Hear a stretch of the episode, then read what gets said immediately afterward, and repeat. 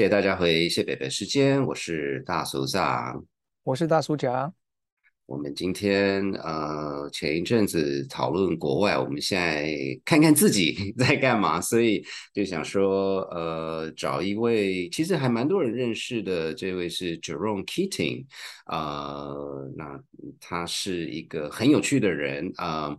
他在他在一九八零年代的时候就来台湾，那时候是为了台北捷运，啊，他是做 technology transfer，然后后来有继续参与高雄捷运，然后后来在台湾，呃，变成呃一位教授，然后他现在还是住在台湾这样子。那我跟他算是老朋友了，所以就请他。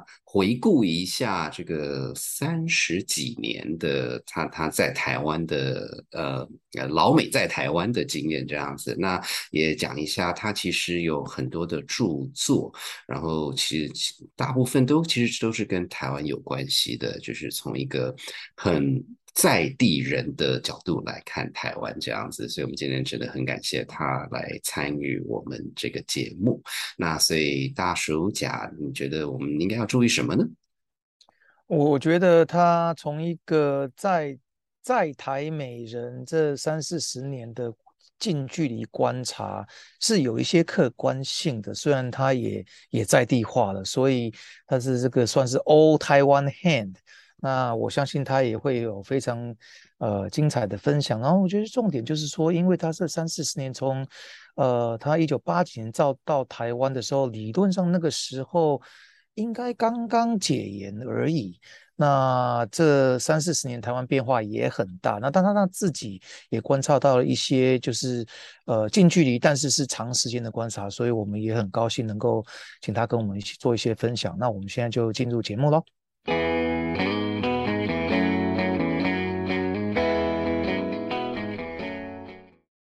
Once again, we have an amazing speaker uh, on the show today. We have Jerome Keating, a very good friend. Uh, Jerome, would you please say hi to our audience? Hey, good to see you, YF, and hello to your audience. Uh, always good to talk to you. Great. Well, let's uh, turn to Uncle Jia. So, how how how do we start? Well, um, well, thank you very much, Jerome. It's quite an honor to have you uh, come in here and talk to us. Uh, you know, Jerome, you've been in Taiwan for a long time, uh, and you're still very young, obviously. Uh, you started your uh, Taiwan watching career way back in 1988 uh, when you first arrived. Uh, you obviously have had decades of experiencing in observing what's going on in Taiwan, and um, you have had the pleasure of meeting several of our democratically elected presidents. So please kick us off and just kind of talk to us about, you know, when you first arrived and your first impression of Taiwan and how that is different from your initial conception of what of what Taiwan should be or was. Okay, that'll be a good one. The uh, yeah, no, the uh, the you know that arrival is very much still, even though it was back in 1988, is still very much set in my mind I came in on the tail end of a typhoon. Mm-hmm. And it had just cleared the island. And I'll start giving you some humorous impressions. I transferred planes in Seoul, Korea. Mm-hmm. And I met a guy in the airport, and he was just coming from Taipei. And so I chatted with him and I said, Well, just give me an impression of Taiwan.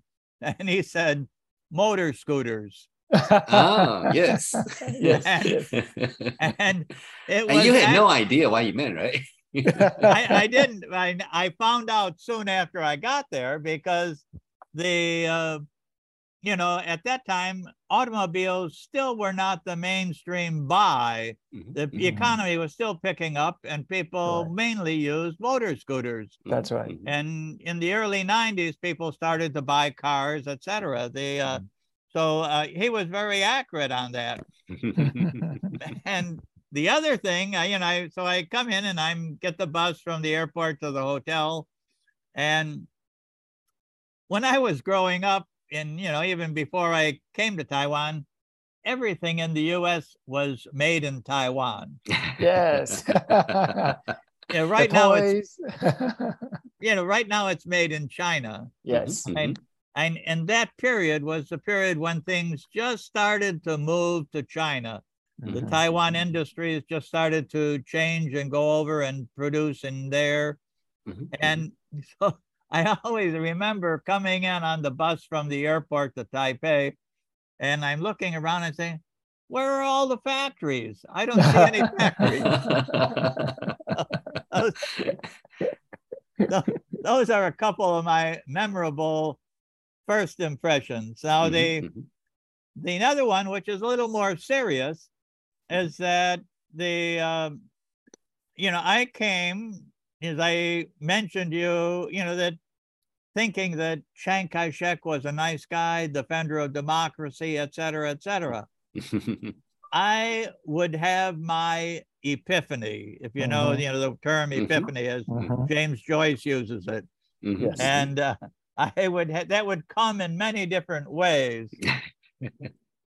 the I one time like I was at a party and uh you know was chatting with a gal and uh somehow I mentioned the name Chiang Kai-shek or something and uh she got real angry and you know like she was really pissed off and you know, like almost cursing him and I'm think, trying to think where is all this anger coming Mhm. from mhm, Mhm. mhm. this Right. was early on you know, before I really found out the background Mhm, mhm. and then I realized that the you know later someone you know told me well her grandfather had been killed by Mm. Chiang Right. Kai-shek's mm-hmm. people Right. Right. Mm-hmm. Right. in, right. in the you know white terror so Mhm. you know very mm-hmm. justifiable mhm, and you had things like that one of my co-workers on the MRT we were talking about Taiwan and he said you know well the last colonial regime we had here was the Kuomintang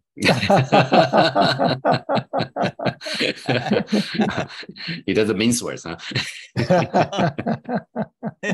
that was another epiphany. Mhm. Mhm, mhm, Mhm. mhm. So, as I say, so I came in 88. Mhm, mhm. Uh, in 92, martial law. Well, ma- martial law was lifted in 87. So I That's right. came just on the, it was just lifted.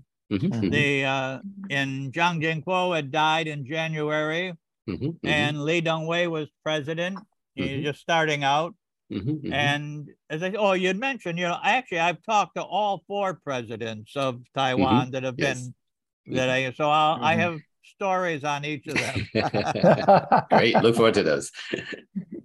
the uh, but uh, the anyway, you know, back to the uh, the, the garrison command is lifted. Li Mhm. Teng Hui listens to the wild lilies Mhm, mhm. and does away with the legislative Yuan. The legislature is now elected by the people in 92. Mhm, Mhm. mhm, Mhm. mhm. And this is what I call the beginning of the lifting of the Stockholm syndrome of the. Taiwanese. And I think I had mentioned to you, YF, that there is a survey that National Mhm. Chengchi University does on mhm. Taiwan identity. Mhm, mhm, And it starts in 92.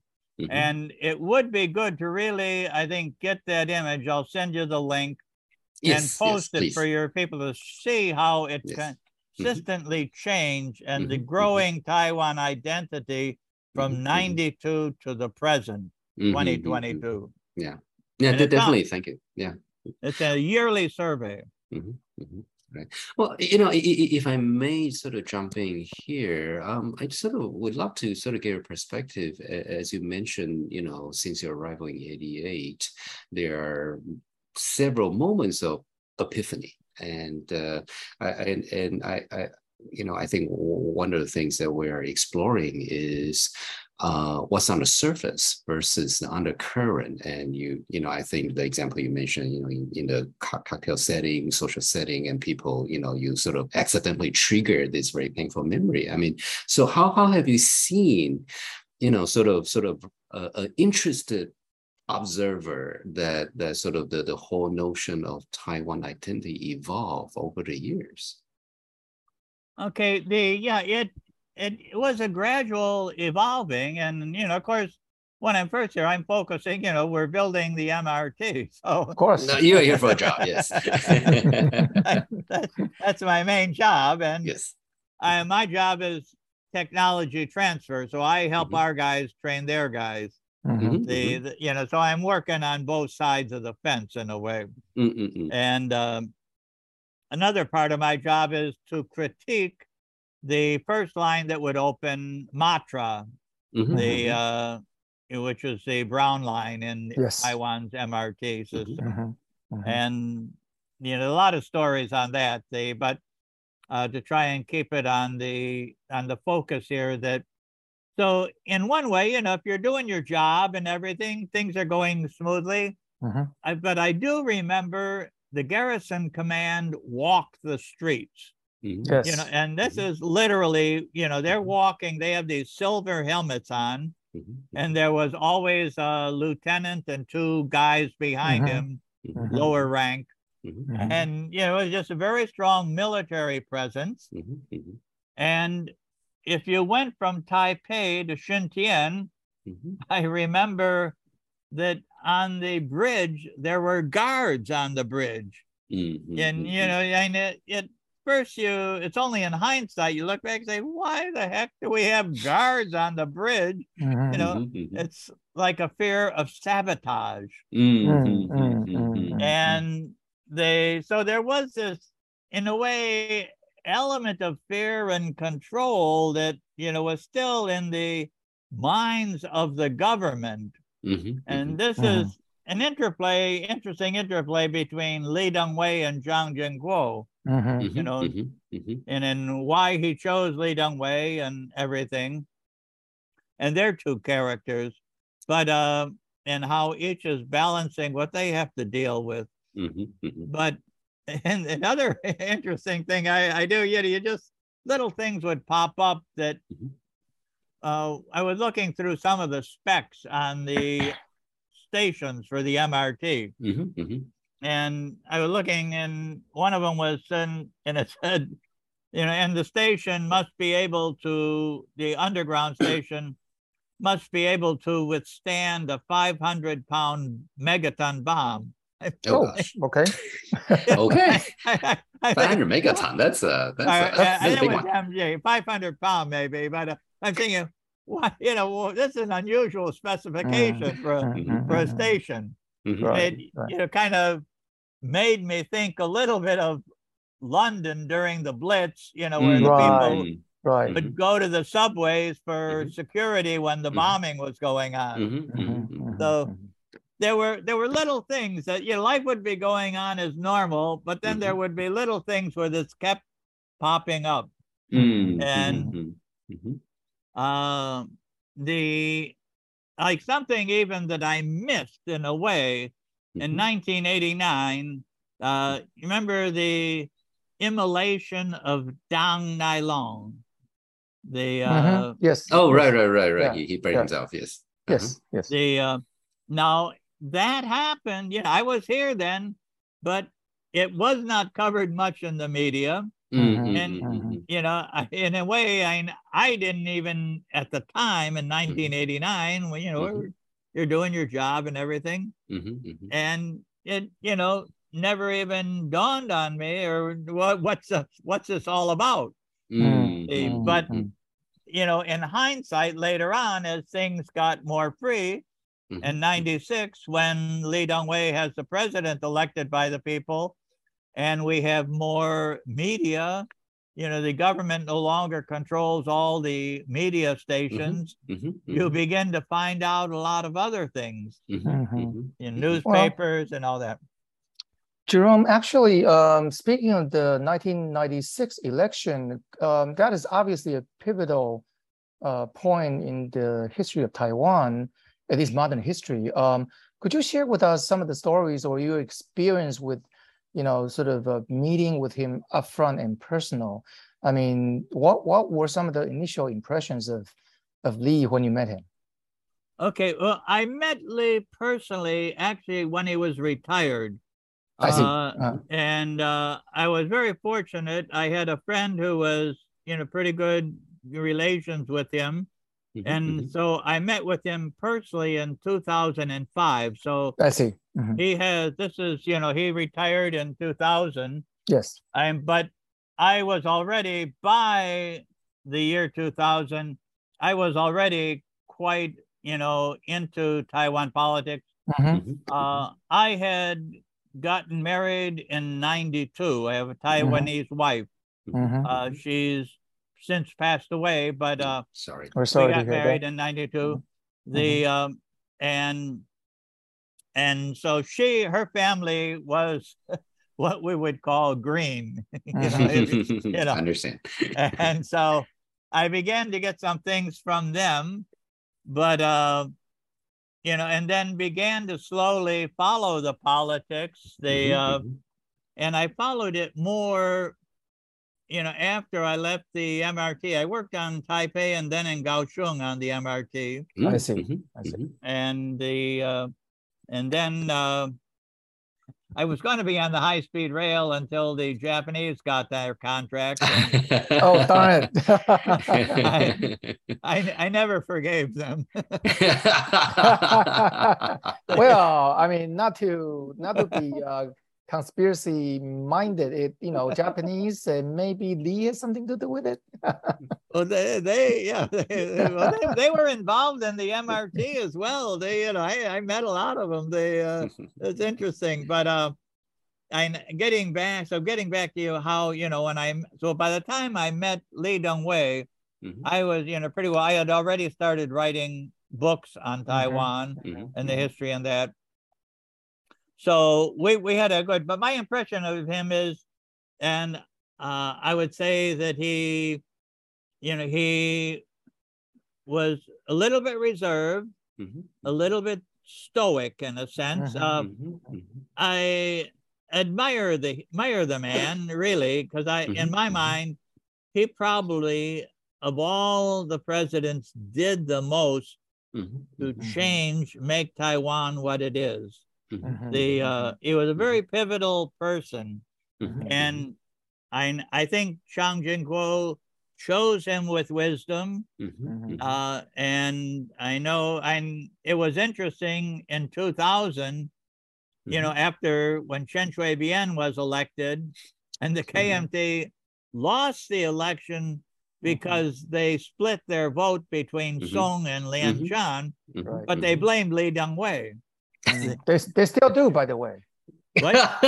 They, they still do, by the way. okay, they still do. right. Yeah. You know, I that uh and they in my mind, uh, I'm kind of getting a little off subject here, but in my mind, at that time, Lien Chan should have taken one for the team.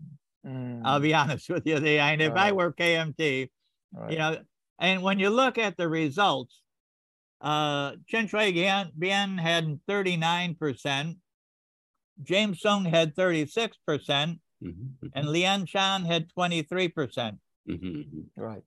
Now, I'll give you some other interesting stories with Lee Teng Hui. I, I would love to know Mhm. more. It's a shame, you know, him and James Soong even, because Mhm. Lee Teng Hui did away with James Soong's position as governor of Taiwan. That's right. Mhm. The um, and you know that was James Soong's main.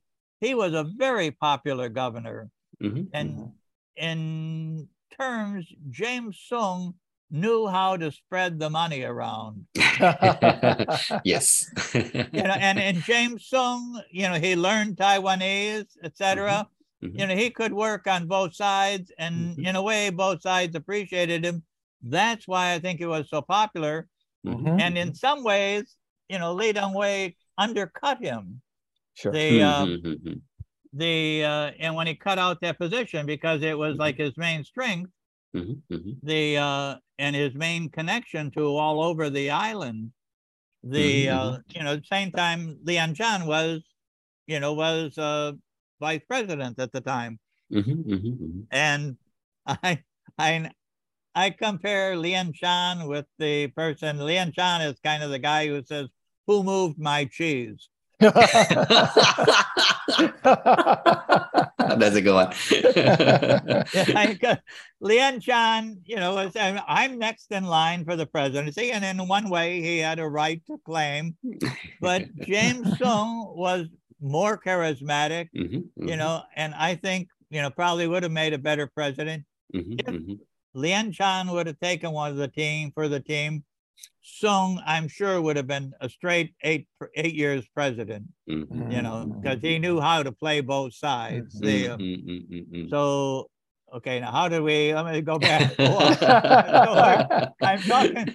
I'm talking to you know, to Lee Teng Hui, 2005. You know, he's blamed for the thing with. Uh, yeah, if you remember, also at that time, very crucial thing the the Chung Hsing financial scandal. Oh, that's right. Mm-hmm. Yeah. Yes, yeah. yes. Mm-hmm. The KMT, um, in a way, got back at James Soong mm-hmm. by bringing that up mm-hmm. right at the election. Mm-hmm. Mm-hmm. Right, and right, in right. my mind, you know, I'm James Soong probably lost at least four or five percentage points at that point. Right. And mm-hmm. that's why Chen Shui-bian got in with 39.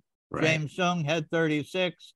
Lien Chan had 23%. Mm-hmm. They, mm-hmm. uh, mm-hmm. you know, obviously Lien Chan was not the popular guy.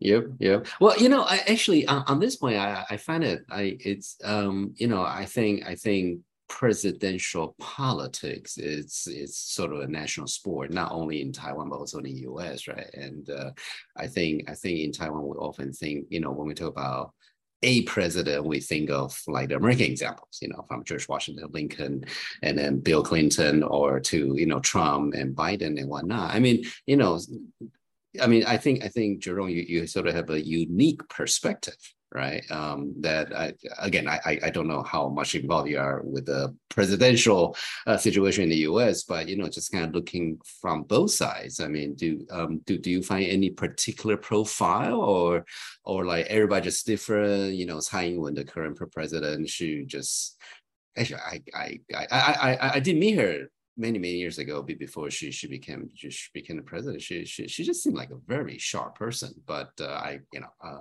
eh, do, do, do you like do, do you have any thoughts on like like um how how do taiwanese presidents stack up to the to the sort of the prototypical i mean everybody's different but you know to to to the american prototypical president or or you know are are, are they doing a good job generally or they, they are they're still behind you know Okay, the, yeah, and then well, let's say, well, of course, we've only had four since I've been here, so it, it's pretty easy. And Lee Teng Hui, mm-hmm. in my mind, did a tremendous job. Mm-hmm. You know, he he could have gotten away with making fewer changes than he mm-hmm. did. Right. The uh, you know, the he could have had the president still elected by the National Assembly or something sure. like that. You know, but mm-hmm. I the he doing away with the garrison command, making the leg getting rid of the Iron Rice Bowl legislators, making the president elected by the people. All these things helped contribute to, in some ways, as I say, releasing the Stockholm syndrome, mm-hmm. the uh, uh, but also in shaping Taiwan's democracy, the uh, and moving it to this two-party state in you know mm-hmm. remember the in 1999 uh, the Deutsche Welle mm-hmm. interview mm-hmm.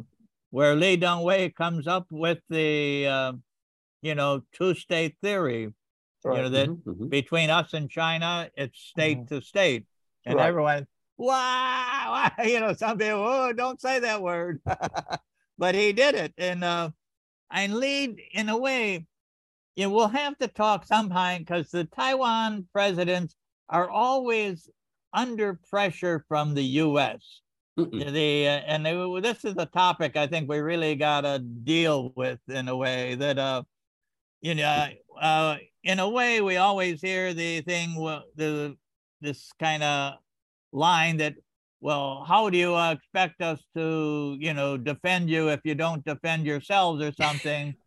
yes. Um, and that, that's true in one sense, but it's bullshit in another. The uh, and I, I'll try and you know clarify that. The um, and because the the U.S. you know I, we're going to have to go back to the San Francisco Peace Treaty on this. and, it was the, end, the of end, of War II. Yes, end of World War II. The uh, the U.S. position at World War II ends in 1945. Okay, you know, 1952, the 1951, the treaty is made. 52, it is finally finalized and signed, etc. This is seven friggin' years after the end of the war. Mm-hmm. You know, so and you can't say, well, we didn't know. Da, da, da, da.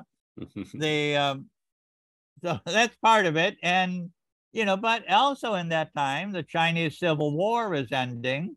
Chiang Kai-shek loses. Uh, he retreats to Taiwan, and this will bring up the question. You know, you know, in the treaty, Japan gives up sovereignty over Taiwan, but it does not name who gets the sovereignty. Mm-hmm. mm-hmm. Mm-hmm. And some people hold that it still belongs to the U.S. military government. Mm-hmm. The official U.S. position is we are undecided. We're not telling you guys. yeah. you know, it's 70, you know, over 72 years or whatever. You have to figure it, you know. But uh, you know, they, um, you know, how long? Like if you if you were waiting for a marriage proposal, you'd be. you know? yeah, talk about strategic ambiguity, huh? I am I am not waiting by the phone anymore. so you know, anyway, okay. Well, let's let's let's direct back. Uh, we were on Lee Teng Hui, you know, and this this you know Lee Teng Hui. So Lee Teng Hui is very pivotal, mm-hmm. and in my mind, of the four presidents you know the best. The uh, I'm partly because of the, you know what he does. You asked me my impressions of. He was stoic, but he was straightforward. He was honest. The uh, um, you know he wasn't a palsy walsy type of guy at all. Of course, he's older than I am. Yeah. And I was very appreciative that he mm-hmm. gave me, it was about an hour one on one interview. Wow. Okay. This is 2005. Mm-hmm. We're in his home. Uh, you know, he's already retired five years. He's been kicked out of the KMT. He now the spiritual father of the TSU, Taiwan Solidarity mm-hmm. Union. And uh, he makes time for me. Interestingly enough, you know, he still had security there. Mm-hmm. mm-hmm. And he had a couple of security guards there. Uh, the I had brought my Taiwanese wife as a translator, and he mm-hmm. had a mm-hmm. translator with him. We didn't need them. We we talked pretty freely. The, but that was just backup. The uh, and the so and the one important question that really stands out in my mind, and I I've said this before, and I said this in the article. Mm-hmm. You know, I now you look back over the history, and I asked Lee Teng Hui because he, he told me when he was vice president, so he's chosen in 84 by Chiang Ching-kuo. And therefore he's, you know, had four years roughly with Chiang Ching-kuo before Chiang Ching-kuo dies. Now, mm-hmm. and another thing interesting here that's going to tie back with James Soong, James Soong is the one that convinces when Chiang Ching-kuo dies James Soong convinced, and Chiang Ching-kuo says he wants Lee to succeed him. You know, he's a vice president; it's natural. Mm-hmm. But a lot of the, a lot of the KMT, old KMT, don't like Lee Dong Wei because he's Taiwanese. He's not really, mm-hmm. you know, he's not a Huaishan, right? mm-hmm. And um, James Soong is the one that convinces the KMT to go with what Chiang Ching-kuo wanted. Mm-hmm. So in one way, yeah, this is an interesting interplay that I, you know, I would love to see work sorted out. You know, that uh, Lee Teng Hui owes one to James Soong, mm-hmm, which is mm-hmm. surprising. Why then does he undercut his provincial governor position. but, well, you know, but you know, it, as we all sing in movie like Godfather, you know, sometimes uh, one thing does not lead to another. but uh, um, well, know, wait, let me let me. I'm going to yeah. put one more little mm-hmm. piece in this puzzle to keep you wondering. Yes. When Lee Teng Hui has I can't remember, it's his 90th, fifth, or whatever birthday party. Mhm, mhm. Who is at the head table with him but James Soong? Woohoo! they made up. you know, so you know, so I'll let you work on that. But let's go back. Right. Anyway, well, you know, oh, actually, if I may, um, you know, I, I have a feeling that we need to bring Jerome back because there's there, there are going to be so many so fascinating stories that that we all want to learn more about. Uh, but but I, I- do, you know, since, since we're talking about Lee Teng Hui and his pivotal role, I, I would love to get your comment because you know, Jerome, later on, you obviously interact with a lot of college kids in Taiwan. Um, and then so again, sort of you know maybe the last question uh for for for, for this particular episode is I'd love you to kind of comment on are the kids they i mean do they appreciate the level of complexities and and the moments that you know each generation kind of gone through as it relates to how they see themselves? I mean do they just say hey you know everything is fine give me my iphone and stop bothering me or do they have appreciation of who they are in terms of the the taiwan identity as it were uh, I I think they generally have still have a good sense of who they are, and it's a developing sense. The you know remember go back to in 1990 we had the wild lilies. Okay, Mhm, mhm. Now the wild lilies will later give way to the you know well then we have the strawberry generation. You know the ones that they get the the you know the uh, the bad name, I mean, but they, you know, Mhm, uh, that's mhm. given them by their elders. Mhm, The, uh, and they, they, you know, they kind of resented that name I mean, in, a way, because it's, you know, kind of like, uh, it's kind of, you know, an old person, like you say, you know, when mhm. I went to school, I really had it tough, you know. uh, but then the, the wild strawberries come about 2010 Mhm, and this is mhm, where you see the you know the youth have always been involved in the change mhm, the and that's so 2010 is when ECFA is coming That's right. and that's right. I It's the- the remember sun- that the- sunflower thing, right? yeah well the sunflower comes about four years later and Oh, that's the difference. there's a difference between the wild strawberries and the Uh-huh. and the sunflowers you know because I experienced both. Mhm, Mhm. and I remember being at a protest mhm, with the uh, you know when the wild strawberries were protesting or they it was in the beginning of that but the wild strawberries wanted to keep it balanced. Like a lot of people had come up from the south and they were kind of pro dpp or something they said you know hey we don't want to get this too political Mhm, mhm. the the sunflower was clearly political i mean No, of course, of course. it was you know definitely they took over the legislature Mhm, Yep. mhm. Now, that also has an interplay of local politics between Ma Ying-jeou and Wang Jinping. Of course. They, uh, Mhm. indirectly, but if remember, you know, ECFA is going through and uh, or Ma is pushing ECFA. He's been pushing it since the uh, 2008 when he was just elected. The Mhm, uh, mhm. and Chen Yunlin came from over from the mainland and that. And I, I have an interesting story on that because I was I was here at the whole Grand Hotel when he was there, etc. Mhm. But uh, the in that moment, the uh, you know when they took over the late, well, Ma feels that Wang Jinping is not moving ECFA through the legislature fast enough. They're Mhm, both KMT.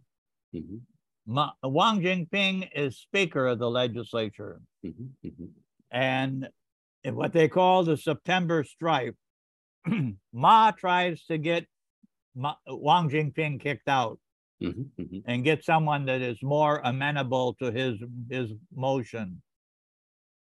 He fails. He does it when Wang Jinping is in, I think, either Singapore or Malaysia at a wedding, Mhm, you know, and he tries to keep behind the back, kind of typical Ma thing in a way. Uh, but when the sunflowers come, then the following year, 2014, the only one that can give the police the order to take them out of the legislature is Wang Jinping. mhm, He's mhm. still speaker. and he does not give the order. the now, if you notice, at that time they went in to try and take over the control Yuan, and that got squashed right away. Mm-hmm, mm-hmm. The uh, but uh, you know, and that you know that whole thing. Wang, in my mind, you know, is getting back at Ma. Say, okay, you try to get rid of me. I still got my power, you know, and I'm going to go with these guys. So, you know, I was walking, you know, walked, I didn't go into the legislature. I had many people that at that time I could have, but I didn't need to. But I walked around with all the protests and everything. And it was, it was very almost cel- celebratory. The, uh, you know, it was very, very positive feeling down there. Mm-hmm, The, uh, and the people were for it. mhm, Yeah. So the, and this is where in this article that I recently wrote that, you know, Ma was out of touch with the people They, uh, and out of touch certainly with the youth. Mhm, mhm, So I, that's why, so the sunflowers are definitely different than the wild strawberries. mhm, mhm, And, but the youth, therefore, we're getting back to your original question. Sorry, I got sidetracked here. mhm, They, uh, but the youth then, you know, have so far at least risen to the occasion. You know, if you look at it, the wild lilies, you know, the strawberries, the wild strawberries. They, uh, and so they, they, they, you know, they, they have their side, but they're still very conscious, I think, mhm. of, uh, you know, and you know, still, and there are, they don't necessarily like military service. They'd, they'd like to get out of it, you know. they they one of my nephews had you know been able to get a nice cushy job he he was into computer stuff and he did his military service working with the high tech company and Mhm, computer mhm. business and that so Mhm. that's a different area Yeah. but uh uh they're still i think they're not as soft as people might think they are. Well, Or that's not that's that- that's. I'm, I'm sorry to, uh, but that's, that's a really good point. I mean, I think, you know, the, the the youth have always sort of risen up to the occasion, and it is easy to sort of just kind of be critical of them. But it is good to hear from you, Jerome, because you have have a lot of interactions with young younger people, and I think you have a lot more story to share. But I think we're we're pretty much out of time this time around, so we'll just have to invite you back for for more stories and and I, I think we'll just uh stop right here and then we'll say goodbye and then we'll invite you back next time. Thank Oh. you very much. okay right i'm sorry i talk too much oh, no, that was not at all. Those are great wonderful. stories. That, Yes. that was a great story. Well, th- th- th- thank you, Jerome. And uh, uh, well, I, I guess that that's that. Thank you. Bye bye. Stay tuned. Okay. Bye bye. Bye bye.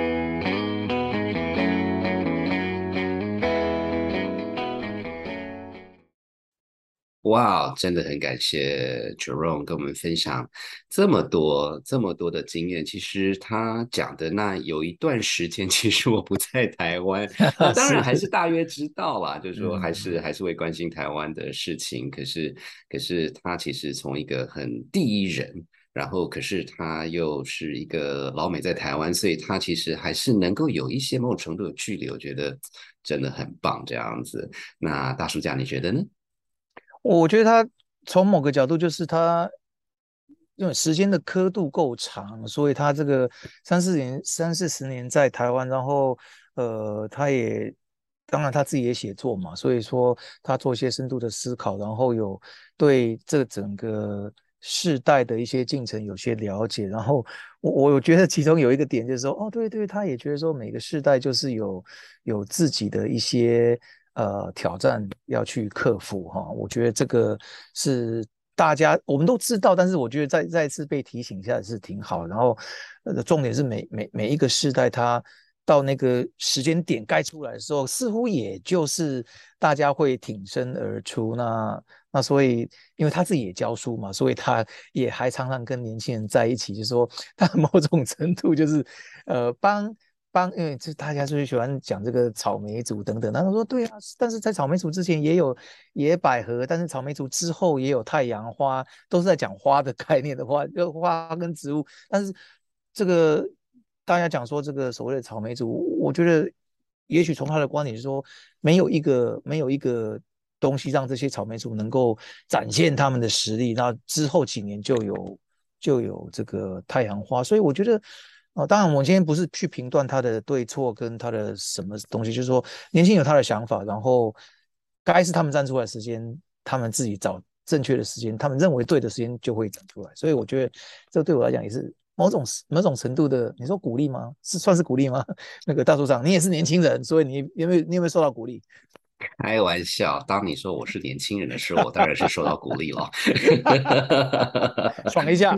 是是是呀，不过不过也很有趣了，我觉得，因为雪荣他刚才也提到说，他其实是呃台湾民选总统，现在是第四位了。他其实这四位也都有碰过面，那其实也欢迎大家上那个我们的脸脸书粉砖上有有一些他的那个跟总统们的照照片，这样，所以我觉得他。就是一个很有趣的，呃，怎么讲？就是从从到台湾的最政治，至少政治最上面，一直到到下面的这种种种的这个呃公民运动啊等等，他都有他都有参与吧。那那就像大叔家讲的，他的这个嗯。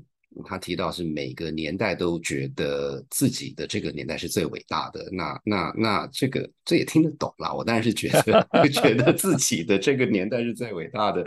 不过话说来，就是就是就是时间到的时候都都会站出来。是是。那我觉得这个其实对我而言是一个。还我不敢说欣慰啦，因为欣慰就真的很阿北的说法。可是觉得哎不会啊，这样子就还蛮有希望的。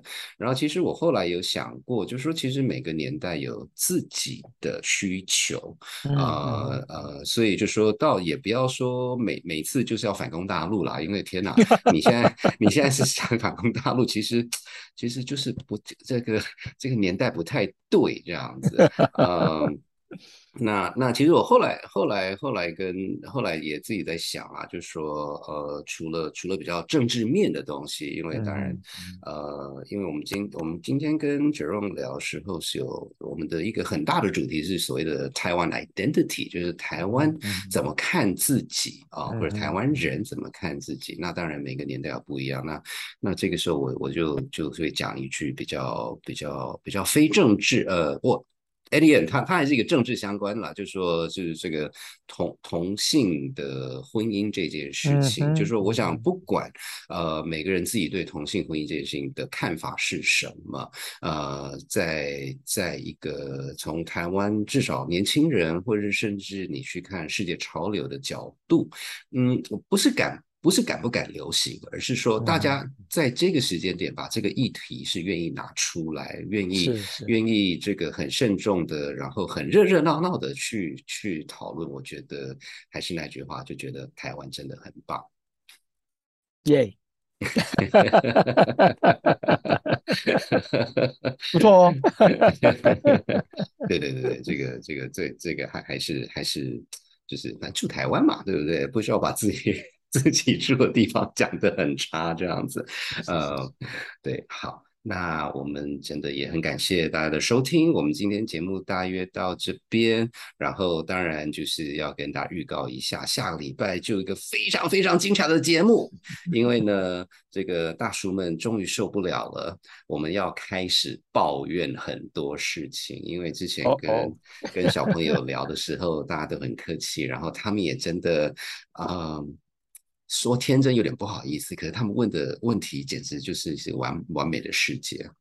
不，我们明呃，我们下礼拜要开始抱怨工作碰到的鸟事，请大家多多期待。好，今天节目到这边，谢谢，拜拜，拜拜。谢谢大家收听本集的谢伯伯时间。在本集节目结束前，要来好好感谢我们最棒的幕后团队。我是 Ariel，还有 Oliver、Hannah，还有 Lalisa，以及门面担当大叔嗓、大叔甲。